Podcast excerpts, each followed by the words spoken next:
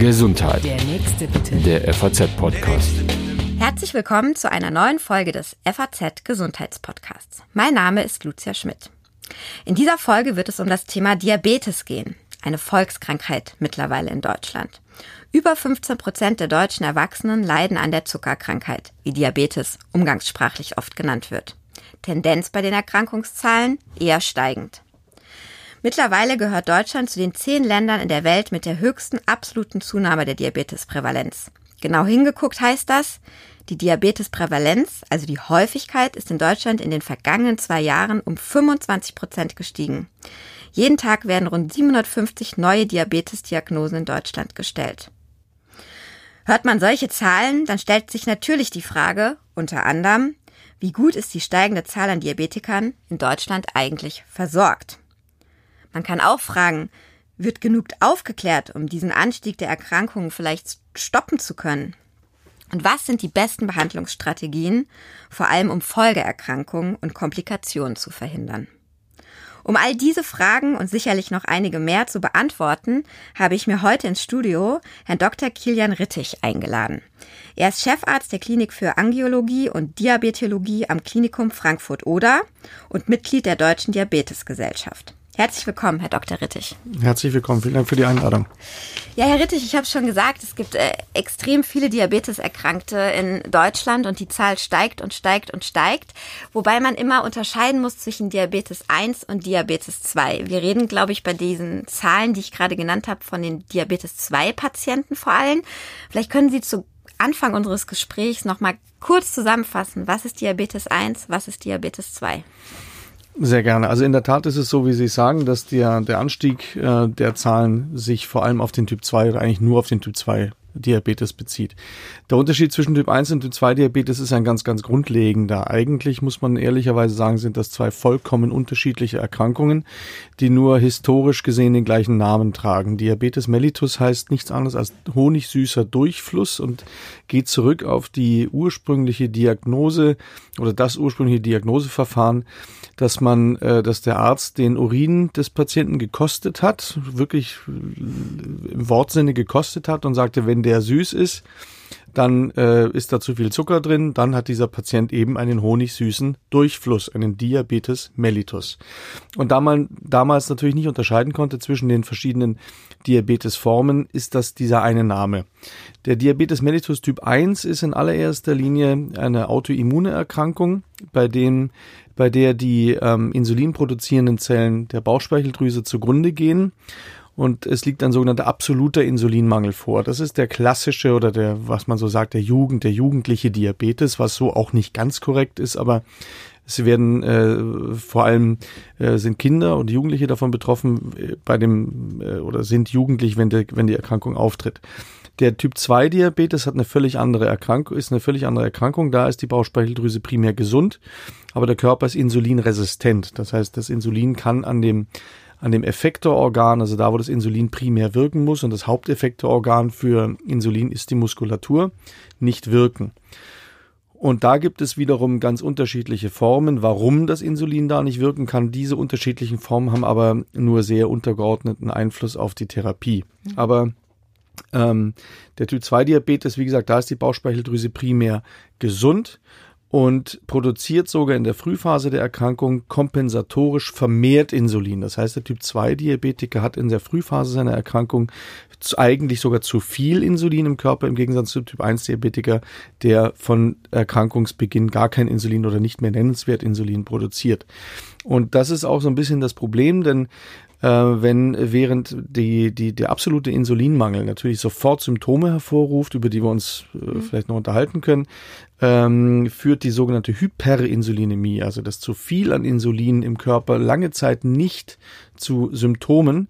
Das heißt, die Krankheit der Typ 2 Diabetes schwelt schon sehr lange vor sich hin, bevor die Diagnose gestellt wird. Und das ist eigentlich gerade auch im Hinblick auf die Sekundärkomplikation dieser Erkrankung das eigentliche Problem. Vielleicht Bleiben wir heute dann aber vor allem beim Diabetes ja. 2. Und wenn Sie jetzt schon die Symptome angesprochen haben und eben sagen, naja, eigentlich ist es wichtig, wenn man es schon hat, dann sollte man es möglichst schnell merken. Ähm, Was sind denn die ersten Anzeichen? Also natürlich äh, kann vermutlich im Blut das festgestellt werden, aber Richtig. nicht jeder geht irgendwie alle acht Wochen äh, zum Blut abnehmen. Das Genau. heißt, woran merke ich sonst als Betroffener, oh, hier stimmt was mit meinem Zucker, mit meinem Insulin nicht? Also alle acht Wochen wäre auch gar nicht notwendig, weil so schnell entwickelt sich dann doch kein klinisch manifester Typ 2 Diabetes in aller Regel. Aber es wäre schon schön, wenn, äh, wenn es zur Routine gehören würde und in einigen Praxen wird das erfreulicherweise auch so gehandhabt, dass man mindestens einmal im Jahr mal auf den Blutzuckerlangzeitwert guckt oder mal einen nüchternen Zucker macht, um mal zu schauen, äh, sind da möglicherweise Glukosestoffwechselstörungen vorliegend. Ähm, wie ich schon sagte, die Symptomatik beim Typ-2-Diabetes ist eine sehr viel mildere Symptomatik und wird eben auch lange Zeit vom Patienten gar nicht erkannt. Ähm, Oft ist es so, dass Patienten einen vermehrten Durst, ein vermehrtes Durstgefühl haben und einen vermehrten Harndrang haben. Das resultiert einfach daraus, dass die Niere nicht mehr in der Lage ist, hohe Blutzuckerspiegel zu kompensieren, der Gestalt, dass sie das, die ganze Zucker, der ganze Zucker, der in der Niere ankommt, wieder rückresorbiert in das Kreislaufsystem, sondern den Zucker ausscheidet. Und ähm, das ist ja auch der Grund, warum der Urin süß ist. Und mit diesem Zucker geht, das ist eine physikalische Folge, Osmose, geht Wasser mit raus. Das heißt, diese Patienten verlieren über den Verlust des Zuckers über die Blase eben auch Wasser. Das führt zur sogenannten Polyurie, also sprich zum vermehrten Harndrang und das logischerweise kompensatorisch durch den Körper eben auch zu vermehrtem Durst. Und das ist das, was Patienten häufig merken. Dann ist ein ganz, sind ganz allgemeine Symptome, zum Beispiel wie Abgeschlagenheit, Müdigkeit, die ähm, ähm, mal ein Symptom von Diabetes sein kann. Nun hat nicht jeder Patient, der Müdigkeit empfindet, einen Diabetes, das ist klar, aber das kann eben ein, eines der Warnsignale sein.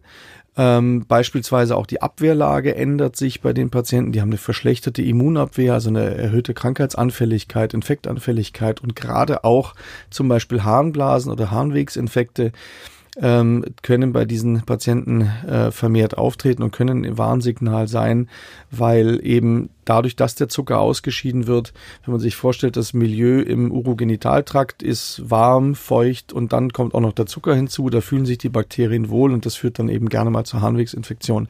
Also auch das kann, wenn das gehäuft auftritt, können das mal Symptome in einer Diabeteserkrankung sein. Jetzt weiß man ja auch, sage ich mal so landläufig, dass ähm, Diabetes-2-Patienten häufig irgendwie eher, sage ich mal, kräftiger sind, sich zu wenig bewegen, so der Couch-Potato-Typ. Ja, Zumindest ja. gibt es diesen Stereotyp und dieses Vorurteil. Was dann wiederum auch dazu führt, dass eben Diabetes 2 entsteht. Ähm, stimmt das tatsächlich so, dass man sagen kann, was manchmal so mitschwingt, pf, der ist ja selbst drin schuld, dass er Diabetes 2 hat, oder ist das zu hart gegriffen? Also selbst dran schuld würde ich niemals sagen.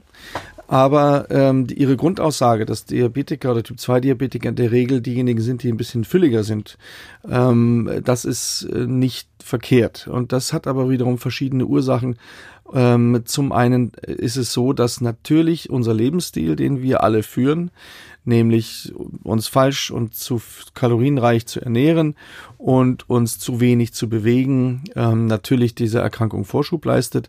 Und das ist ja auch die Ursache dafür, warum es immer mehr Typ 2 Diabetiker gibt. So, die Frage ist, wie weit ist jetzt jemand daran selber schuld? Ähm, wir sind alle so eingespannt in unseren Berufen oder Familie oder wenn alles zusammenkommt, dass äh, heute die körperliche Aktivität ja wirklich fast ein Luxus geworden ist. Wer arbeitet heute noch wirklich in Bereichen, wo er von morgens bis abends schwer körperlich arbeitet? Die gibt es natürlich auch, selbstverständlich. Aber dann haben wir auf der anderen Seite eben äh, ein, ein, ein vollkommen absurdes Überangebot an, an kalorienreicher Nahrung, die absurderweise oder tragischerweise dann häufig auch noch billiger ist als die eigentliche gesunde Nahrung. So, und dann muss man sich jetzt die Frage stellen, wie viel Schuld in Anführungsstrichen trägt ein Mensch, der diesen Versuchungen erliegt, beziehungsweise eben sein Lebensstil entsprechend ähm, führt. Also das ist, äh, das ist zu kurz gedacht und zu kurz gesprungen zu sagen, die sind alle selber schuld. Aber natürlich sind Typ-2-Diabetiker in der Regel übergewichtiger, was auch daran liegt, dass Insulin ist ein sogenanntes anaboles Hormon, also wirkt körperaufbauend. Und wie ich eingangs sagte, haben Typ-2-Diabetiker vor allem in der Frühphase der Erkrankung erhöhte Insulinspiegel.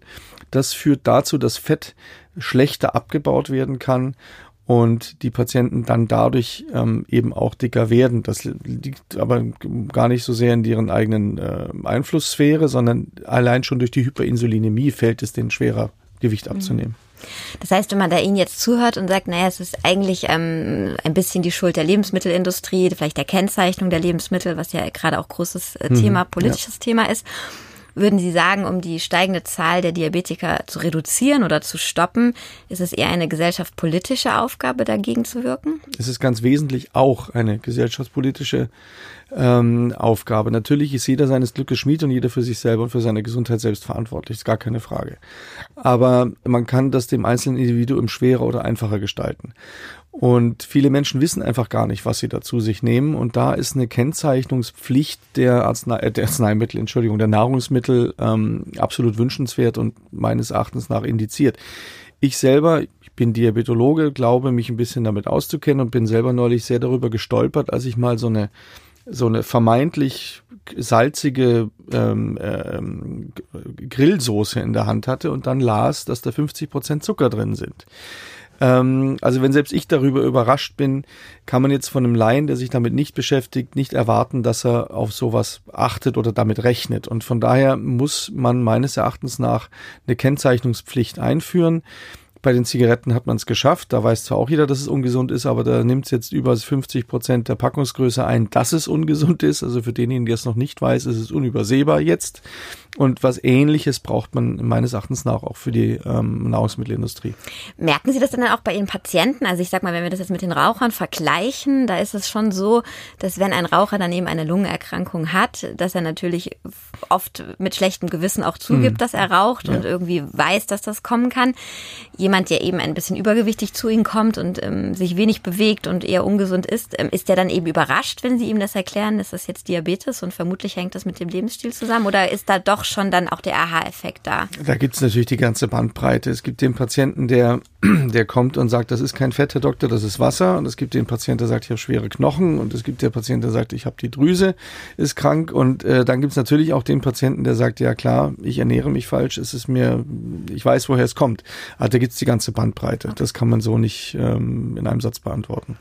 Dann kommen wir doch mal zu denen, die zu Ihnen kommen und die dann ähm, leider diese Diagnose haben. Ähm, was ist denn so im Moment, sage ich mal, Standard der Therapie? Was raten Sie einem Diabetiker, der, der vielleicht die Krankheit noch nicht lange hat, um hm. eben Folgeerkrankungen, auf die wir auch noch ja. kommen wollen, möglichst zu verhindern? Also das, auch das, tut mir leid, dass ich immer so blöd antworte, das kommt darauf an. Aber es ist in der Tat so, das kann man auch leider nicht ganz pauschal beantworten. Es gibt Patienten, die kommen mit äh, ähm, ganz massiven Blutzuckerentgleisungen und Stoffwechselentgleisungen ins Krankenhaus, ähm, die exorbitant hohe Zuckerwerte haben bei Diagnosestellungen. Bei diesen Patienten muss man dann in der ersten Einstellungsphase des Diabetes ähm, Typ 2 äh, auf jeden Fall mit Insulin arbeiten, um erstmal eine halbwegs normale Stoffwechsellage zu erreichen. Das heißt aber nicht, dass diese Patienten dann dauerhaft Insulin brauchen. Ähm, wenn, wenn das gut erreicht wird und die Insulinresistenz äh, noch nicht zu sehr fortgeschritten ist, dann kann man auch da mit sogenannten oralen Antidiabetika, sprich mit Tabletten arbeiten. Ähm, oder heute gibt es auch Medikamente, die man ebenfalls spritzen muss, aber kein Insulin sind, die auch eine sehr sehr gute Wirkung auf die, auf die Komplikationen haben. Ähm, dann gibt es aber den Patienten, wo das ein reiner Zufallsbefund ist. Der Patient ist in der Praxis und beim Screening fällt auf, der hat einen zu hohen Blutzucker-Langzeitwert oder eine zu hohe Blutzucker ähm, äh, nüchterne Glucose, die klassischerweise für die Diagnose dann herangezogen wird, der Einfachheit halber. Und da brauche ich kein muss ich nicht erstmal ein Insulinregime fahren, um eine normale Stoffwechsellage zu erreichen, sondern da reicht es eigentlich, wenn ich gleich mit Tabletten in einer initial niedrigen Dosis anfange, die sich dann steigern kann. Was ähm, und Sie haben es gerade angesprochen, was kann der Patient tun und was muss der Arzt tun, um die Sekundärkomplikation zu vermeiden. Das Problem ist, dass äh, sowohl der Arzt, viele Ärzte als auch der Patient äh, sehr, sehr auf diesen HB1C, diesen Blutzuckerlangzeitwert, schielt und äh, sagt, ist der ist er hoch, ist er schlecht eingestellt, der Zucker, ist er niedrig, ist er gut eingestellt. Wenn ein Patient einen hohen HbA1c hat, ist er sicherlich nicht gut eingestellt, aber er ist noch lange nicht gut eingestellt, wenn er niedrigen HbA1c hat. Denn heute guckt man eigentlich bei der Therapie eigentlich mehr auf die Begleiterkrankungen als auch als auf den HbA1c alleine. Das ist nach wie vor ein wichtiger Parameter, aber eben nicht mehr der eine wichtige Parameter, an dem wir uns orientieren. Und äh, was diesbezüglich immer äh, oder häufig vergessen wird, ist, dass in den Leitlinien ähm, steht, und das hat auch seinen guten Grund, dass jeder Diabetiker, vor allem Typ 2 Diabetiker, auf jeden Fall mit einem sogenannten CSE-Hämmer versorgt werden sollte, ein sogenanntes Statin, diese viel zitierten Fettsenker, von denen viele äh, populärwissenschaftlichen Publikationen sagen, das sei alles äh, nicht nötig. Und dann gibt es die, so tolle Bücher, wie heißen die LDL-Lüge. Ähm, diese Bücher sind die eigentliche LDL-Lüge, muss man sagen. Also, dass der Zusammenhang zwischen, zwischen Atherosklerose, Gefäßerkrankung und LDL, der ist belegt und ist unstrittig. Und wenn man sich vor Augen hält, dass der Diabetiker per se ein gleich hohes Herzinfarktrisiko hat wie ein Patient, der schon mal einen Herzinfarkt hatte, einen zweiten Herzinfarkt zu erleiden, dann wird daraus deutlich, dass ähm, man diese Patienten als kardiovaskuläre Hochrisikopatienten ansehen muss. Wir sprechen daher auch vom Diabetes als KHK-Äquivalent, also als Äquivalent gleichwertig einzustufen wie Patienten, die eine Durchblutungsstörung am Herzen haben. Und kein niedergelassener Kollege oder kein Patient würde sich wundern, wenn er zur Reduktion seines kardiovaskulären Risikos ein CSE-Hämmer, ein solches Statin bekäme, wenn er einen Herzinfarkt hat. Dass das aber für den Diabetiker gleichermaßen gilt, das hat sich noch nicht, leider noch nicht ganz überall rumgesprochen und ist etwas, was absolut essentiell ist und eigentlich sollte kein Patient die, die mit dem Diabetes die Kranken, das Krankenhaus respektive die Praxis verlassen, ohne dass der ein Statin bekommen hat. Und das ist interessanterweise auch unabhängig von dem LDL-Wert. Also da gilt, das Prinzip the lower the better. Je weniger LDL, desto besser. Und es ist, ähm, diese Statine haben auch eine kardiovaskulär protektive Wirkung weit über diesen rein LDL senkenden Effekt hinaus. Mhm. Jetzt haben Sie schon sehr weit vorgegriffen. Ich ja. gehe noch mal einen ganz kurzen Schritt zurück, ja. ähm, weil wir haben ja noch gar nicht so richtig geklärt äh, für den Hörer, was Folgeerkrankungen ja. eigentlich sind. Das sind nämlich vor allem eben Gefäßerkrankungen. Richtig ähm, sowohl im Auge wie am Herzen wie auch in den Beinen. Also überall kommt es dann zu Durchblutungsstörungen, so kann man Richtig, das, glaube ich, ja. zusammenfassen. Ja. Ähm, was mich jetzt äh, daran interessiert, Sie haben gesagt, ähm, das kommt gar nicht mehr so sehr auf diesen einen Blutwert an, auf den man guckt, sondern eben, wie die Folgeerkrankungen sich ähm, entwickeln. Das heißt, jemand, der so zeithorizontmäßig mal, also mhm. Diabetes diagnostiziert bekommt und ähm, so einen mittelguten HbA1c-Wert hat und dann ähm, aber dafür über ein oder zwei oder drei Jahre keine Komplikationen. Also wo macht man dann an den Komplikationen fest? Ähm, das hat man mhm. im Griff. Was ist da so eine Zeitspanne? Also man muss sagen, dass ähm, Vielleicht darf ich das noch ganz kurz vorausschicken. Die Hälfte aller Patienten, die in Diabetes Typ 2 diagnostiziert bekommen, haben zum Zeitpunkt der Diagnosestellung bereits makrovaskuläre Komplikationen. Das heißt, makrovaskulär sind die sogenannten großen Gefäße, also sprich Herzinfarkt, Schlaganfall oder Durchblutungsstörungen an den Beinen. 50 Prozent. Es gibt Patienten, die fallen eigentlich erst mit dem Diabetes auf den Kathetertisch des kardiologischen Kollegen auf. Die kommen mit einem Herzinfarkt in die Klinik und bekommen dann während des stationären Aufenthaltes mitgeteilt, ach im Übrigen, du hast einen Diabetes und das ist wahrscheinlich der Grund, warum du den Herzinfarkt hast. Und unter anderem. Es gibt natürlich noch andere Risikofaktoren, aber der Diabetes ist ein ganz wesentlicher.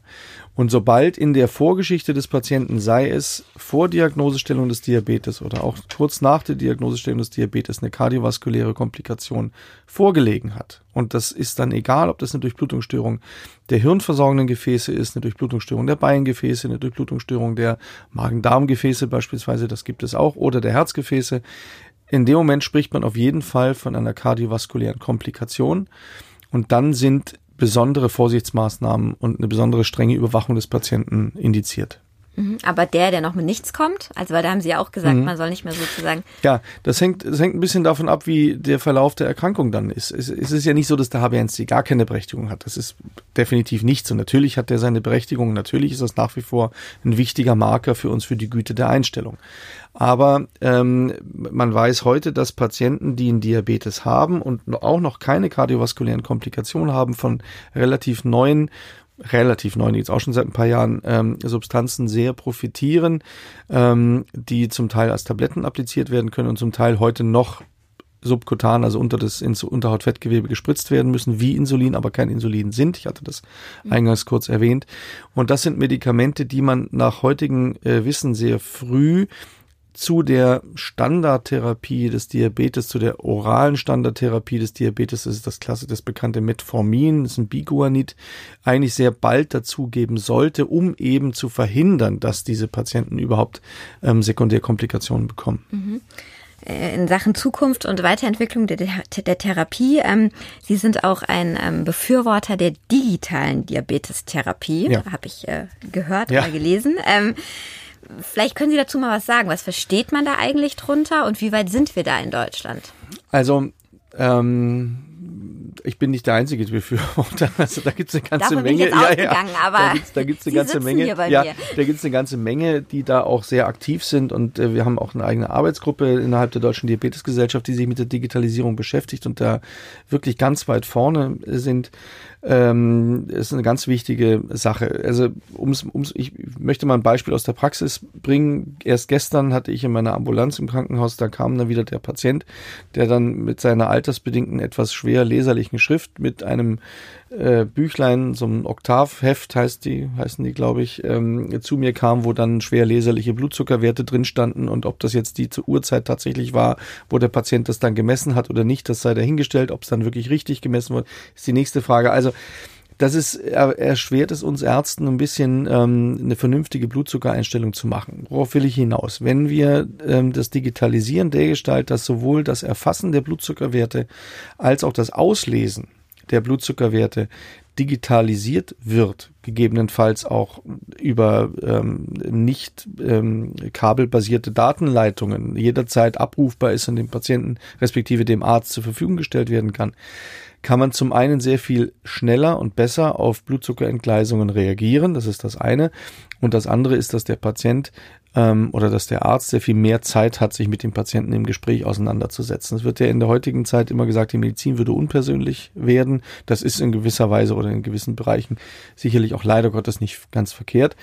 Aber diese Form der Digitalisiert, äh, Digitalisierung leistet dem keinen Vorschub, sondern im Gegenteil in meiner Sicht und nicht nur meine Sicht ähm, verhindert das, weil ich eben die wenige Zeit, die der Arzt gerade in der Niederlassung hat, um mit seinen Patienten zu reden, besser genutzt werden könnte, als dass ich mich erstmal zehn Minuten hinsetzen muss und versuchen muss, eine Schrift zu entziffern, die ich nicht lesen kann. Also Sie würden sich in der Praxis, ähm, wenn dann jemand, der eine digitale Therapie hat, zu Ihnen kommt, dann würden Sie sich sozusagen, wenn der auf dem äh, auf dem Plan steht, vorher zwei Minuten das angucken, was Ihnen zugesendet worden ist und könnten dann direkt einsteigen. Genau, richtig, ja. Okay. Zum, zum Beispiel. Also das würde, das würde die Blutzuckereinstellung sicherlich deutlich, ähm, deutlich verbessern ähm, als wir es momentan haben, weil es einfach auch für den Hausarzt, das muss man sagen, da muss man eine Lanze für die niedergelassenen Kollegen brechen.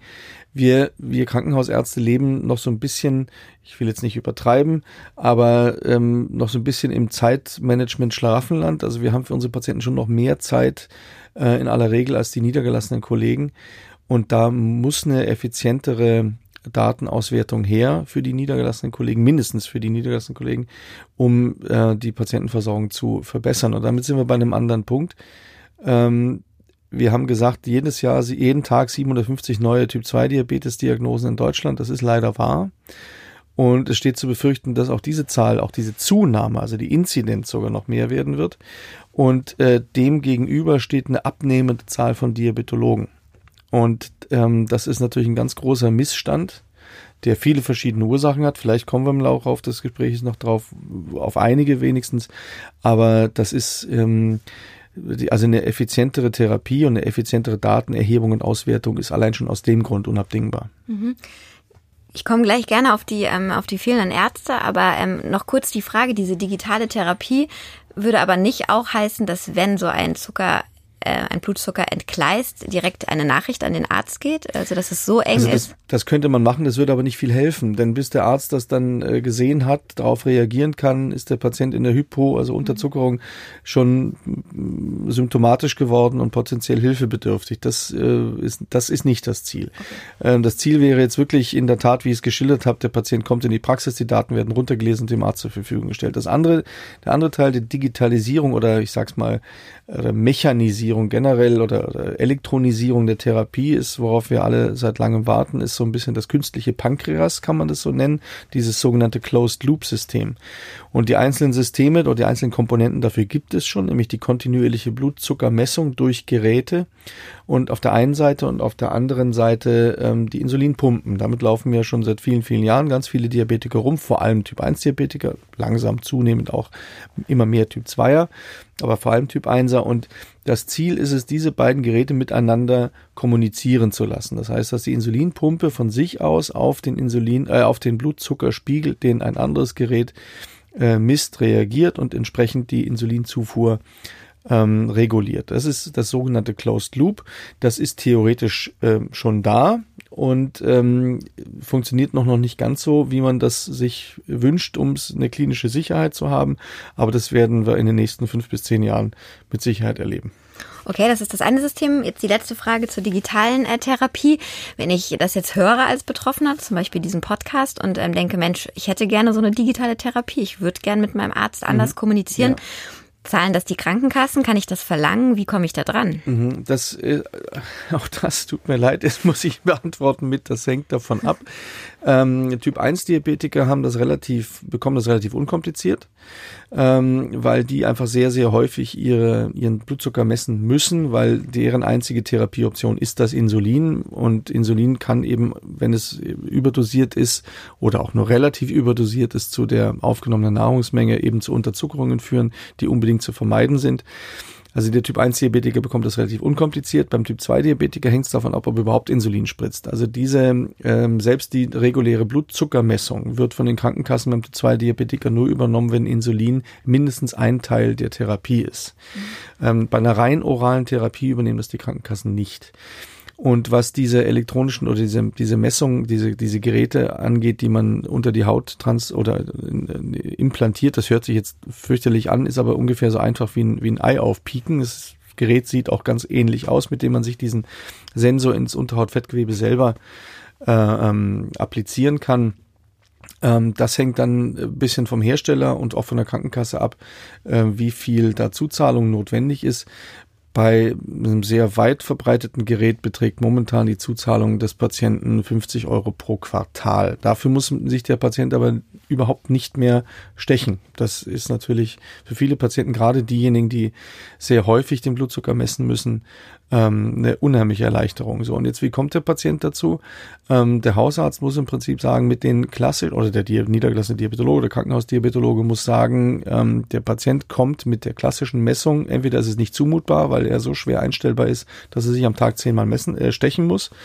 Ähm, das kann man versuchen. Oder man kann sagen, mit den klassischen äh, Überwachungsmöglichkeiten ist keine suffiziente, keine gute Diabeteseinstellung möglich. Und deswegen brauchen wir vermehrt Messungen und deswegen braucht dieser Patient dieses System.